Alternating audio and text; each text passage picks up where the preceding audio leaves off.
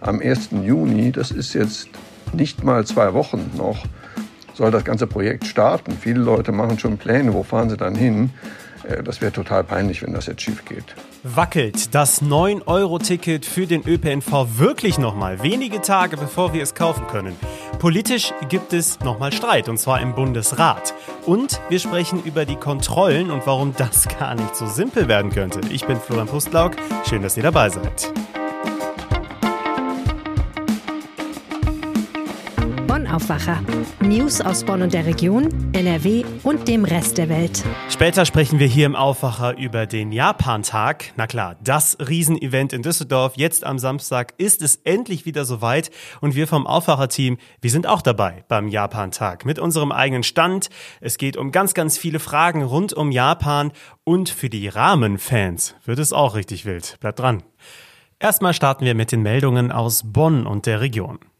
Die Stadt Bonn steht kurz davor, das seit Jahren verwaiste Landesbehördenhaus an der B9 samt Grundstück für 39 Millionen Euro zu kaufen. Binnen vier Wochen soll der Vertrag mit dem Bau- und Liegenschaftsbetrieb NRW notariell beurkundet sein. Im Gegenzug überlässt die Stadt dem Land ein Grundstück im Victoria-Carré für einen Neubau für die Universität, das sogenannte Forum des Wissens. Das geht aus einer nicht öffentlichen Beschlussvorlage hervor. Das Projekt biete nach Angaben der Stadtverwaltung große Chancen für Bonn, sei aber auch mit erheblichen Risiken behaftet.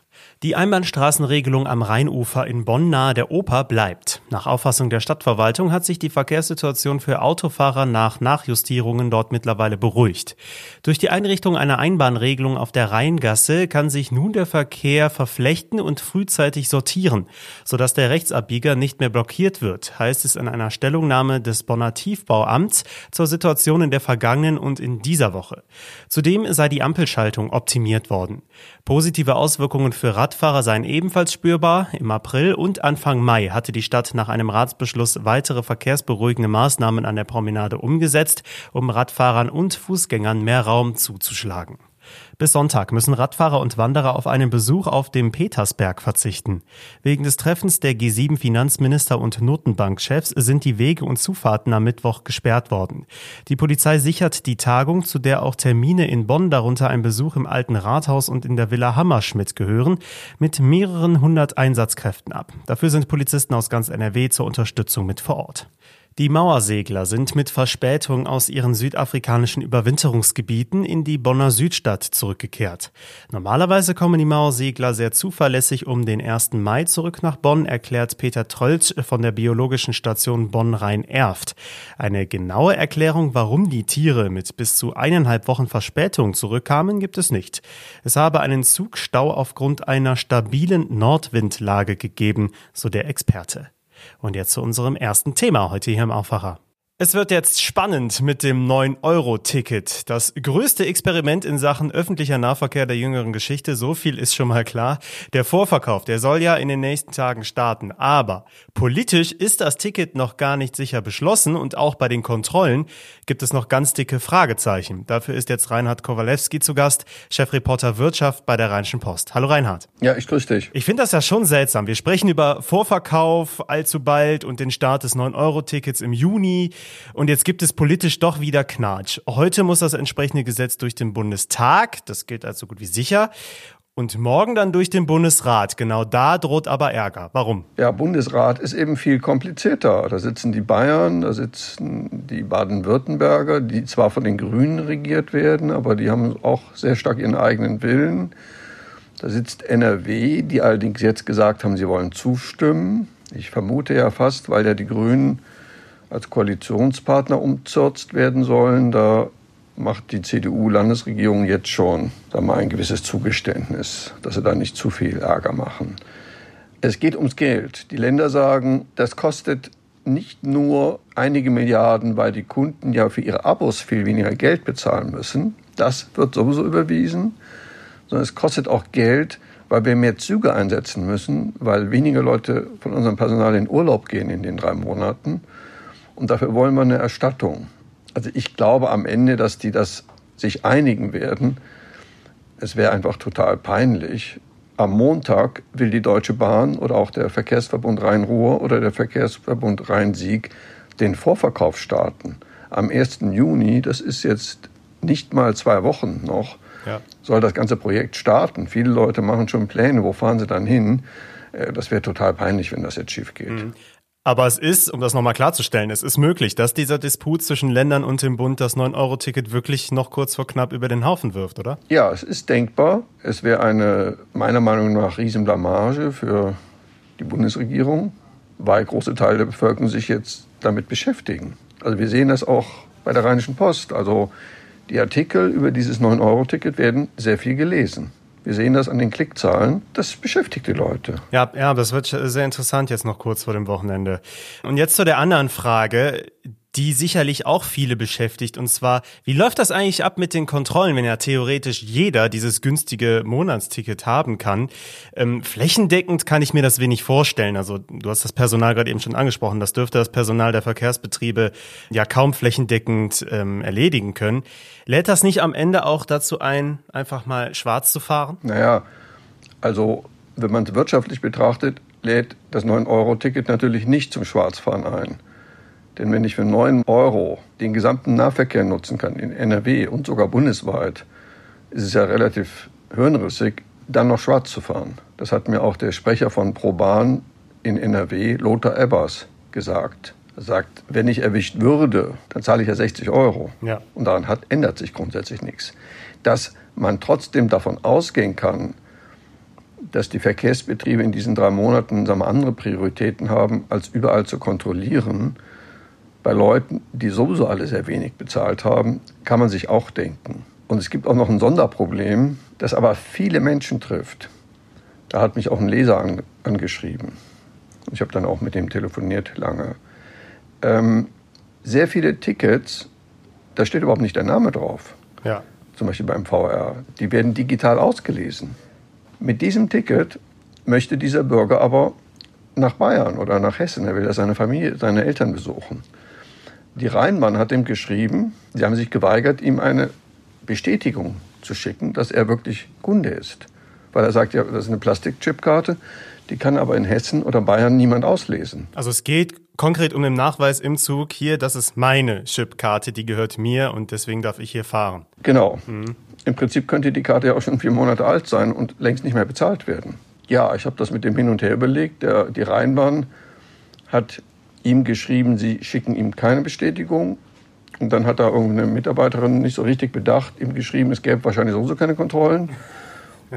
Ja. Ansonsten gäbe es sogenannte Sichtkontrollen. Also Sichtkontrolle heißt, die gucken irgendwie auf die Fahrkarte. Aber wenn da überhaupt kein Name draufsteht, was sollen die Leute dann mit den Bayern?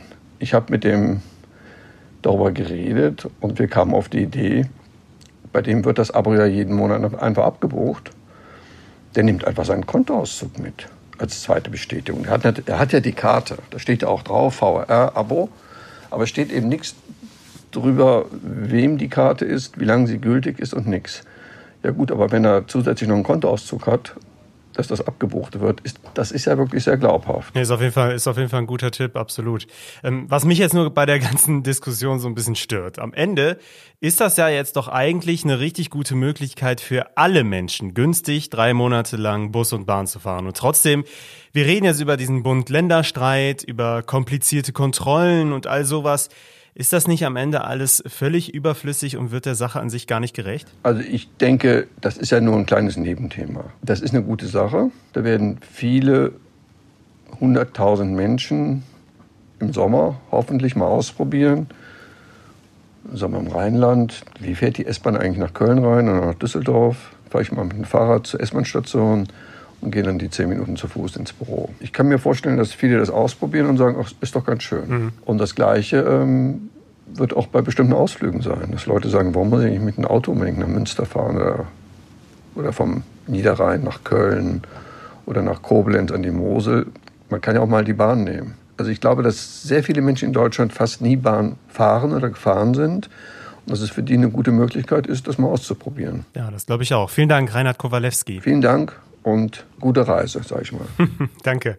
Wie das mit dem Nachweisen von ÖPNV-Abos während dieser 9-Euro-Ticketphase genau funktioniert, beziehungsweise funktionieren würde, wenn es denn auch kommt, das findet ihr verlinkt bei uns in den Show Notes. Und im Gegensatz zum 9-Euro-Ticket ist das Abo hier des Aufwacher-Podcasts komplett kostenlos und zwar vollständig auch das ganze Jahr über natürlich. Deswegen folgt uns doch gerne in eurer Podcast-App, dann verpasst ihr keine einzige Folge mehr. Samstag ist es wieder soweit. Japan-Tag in Düsseldorf. 2019 kamen 600.000 Besucher, um am Rheinufer japanische Kultur zu feiern und natürlich am Abend das Feuerwerk zu genießen. Das ist ja wohl ein Muss für alle in NRW. Dieses Jahr feiern wir vom Aufwacher Podcast mit und ihr könnt dabei sein. Helene Pawlitzki leitet bei der RP das Podcast-Team. Helene, warum kommen die RP-Podcasts denn jetzt mit auf den Japan-Tag? Weil wir die Hörerinnen und Hörer kennenlernen wollen und weil wir Live-Podcasting lieben. Wir haben ja schon die eine oder andere Folge Frag mich alles, also unser Samstags-Spezialformat im Aufwacher-Podcast vor Publikum aufgezeichnet, teilweise im Stream, teilweise wirklich live. Und der Japan-Tag ist die perfekte Gelegenheit, finden wir, das nochmal zu machen, weil es einfach so viele spannende Fragen zu Japan gibt. Und wir haben zwei sehr, sehr großartige und sehr unterhaltsame Experten gefunden, die alles zu Japan wissen. Shingo Shimada und Christian Tagsold, beide Professoren für modernes Japan an der Heinrich-Heine-Universität. Die hat uns die Fachschaft empfohlen, also die Studierendenvertretung dort, und hat gesagt, die Seminare und Vorlesungen mit denen sind einfach der Hit. Und ich habe mit denen auch gesprochen. Tatsächlich haben die beiden total Bock, all unsere Fragen zu Japan zu beantworten. Ja, ich habe auch an der Heine-Uni studiert und damals waren wirklich alle, die modernes Japan dort studiert hatten, wirklich begeistert von den Vorlesungen. Das ist wirklich so. Und äh, dann kommt es ja auch noch dazu, alle Fragen zu Japan, das passt ja perfekt zu unserem Konzept von Frag mich alles. Genau, jede Frage ist erlaubt, keine Frage ist tabu. Und die Fragen kommen von unseren Hörerinnen und Hörern. Also, wer mag, kann ab sofort seine Japan-Frage schicken an aufwacher.rp-online.de. Oder natürlich am Japan-Tag an unserem Stand vorbeikommen und die Frage einfach selbst stellen. Dann gibt's auch eine kleine Belohnung, nämlich einen tollen RP Coffee to Go Becher als Belohnung. Also kann ich sehr empfehlen. Oh ja, der ist super. Hast du dir denn eigentlich auch schon Fragen zu Japan überlegt? Ja, klar. Ich würde zum Beispiel gerne wissen, wieso Japaner alles immer so perfekt machen. Denn denen wird ja ein besonderer Perfektionismus in allen Dingen nachgesagt. Und ich frage mich einfach, wo kommt das eigentlich her? Ich würde außerdem gerne wissen, wie Japaner das mit dem Klimawandel sehen. Und Shinko Shimada, der ja selbst Japaner ist, den werde ich fragen, was das schlimmste Japan-Klischee ist, das ihm je begegnet ist. Also, frag mich alles zu Japan live auf dem Japantag. Das klingt schon mal sehr gut. Wie sieht das Programm denn ansonsten aus, Helene? Wir haben uns ein paar lustige Aktionen ausgedacht und tolle Gesprächspartner eingeladen. Wir starten am Samstag schon um 12 Uhr am Medienmobil auf dem Martin-Luther-Platz. Moderieren werden Michael Höhing aus dem Aufwacherteam und ich. Und wir starten erstmal damit, dass Michael, obwohl er ein echter Foodie ist, noch nie in seinem Leben Sushi gegessen hat. Das ist nicht dein Ernst. Ja, ich konnte das auch gar nicht glauben. Und ich habe beschlossen, dass wir das dringend ändern müssen. Also, erstmal eine kleine Sushi-Verkostung. Dann gehen wir weiter zur nächsten großartigen japanischen Erfindung, nämlich Karaoke. Was wir da machen, das verrate ich noch nicht, aber es wird garantiert der Knaller. Und es folgt der große RP Podcasts Cup Rahmen S-Wettbewerb 2022. okay, was, was passiert da? Das musst du uns jetzt schon vorab verraten. Mm, S-Wettbewerbe und so ganz generell so verrückte Show-Contests sind ja in Japan sehr beliebt. Und da wollten wir natürlich nicht zurückstehen. Also drei hungrige Esser haben bei uns die Chance, einen Gutschein für zwei leckere Schüsseln Nudelsuppe im Japanviertel zu gewinnen. Und dafür müssen sie nichts weiter tun, als möglichst schnell einen Pappbecher Instant Ramen als schnellster leer zu schlürfen. Natürlich vor Publikum. Wer mitmachen will, der kann sich frühzeitig bei uns am Stand melden und bewerben oder direkt eine Mail schreiben, auch wieder an aufwacher.rp-online.de. Ja, es klingt nach einer Sauerei, aber unterhaltsam. Ja, hoffentlich. Wir bringen auf jeden Fall Papiertücher mit. Und wer sich nicht unbedingt mit Nudelsuppe vollsauen will, der kann bei uns trotzdem was gewinnen. Wir verlosen viele tolle Preise, unter anderem Gutscheine fürs Mieten eines Campers, Karten fürs Apollo Varieté und den Zirkus Roncalli und Gutscheine für die Geschäfte der Shadow Arkaden. Also sehr viel Preise. Um 13 Uhr zeichnen wir dann eine Episode unseres Düsseldorf-Podcasts Rheinpegel live vor Publikum auf. Zu Gast ist unter anderem einer der Macher der Dokomi, Düsseldorfs großer Anime, Manga und Japan-Convention. Kennt man vielleicht. Dann gibt's noch ein bisschen was Lustiges, nämlich Programm. Und um 14.30 Uhr geht's dann los mit Frag mich alles. Insgesamt sind wir bis 16 Uhr vor Ort und wir sind ganz, ganz heiß drauf, möglichst viele Hörerinnen und Hörer persönlich kennenzulernen. Also kommt vorbei, sagt uns Hallo, wir freuen uns. Ja, auf jeden Fall. Jetzt äh, muss uns nur verraten, wo genau ihr steht, weil Japan-Tag ist natürlich auch immer viel Trubel, da verliert man ja sehr schnell auch mal die Übersicht. Das RP Medienmobil steht am Ende der Immermannstraße an den Shadow-Arkaden auf dem Martin-Luther-Platz vor der Adresse Martin-Luther-Platz 22. Vielen Dank, Helene Pawlitzki. Und natürlich ganz viel Spaß auf dem Japan-Tag. Sehr gerne. So, und alles nochmal für euch zur Übersicht. RP Podcast auf dem Japantag. Alle Infos, natürlich auch zum Programm des Japantags. Das findet ihr auf RP Online und natürlich verlinkt bei den Shownotes.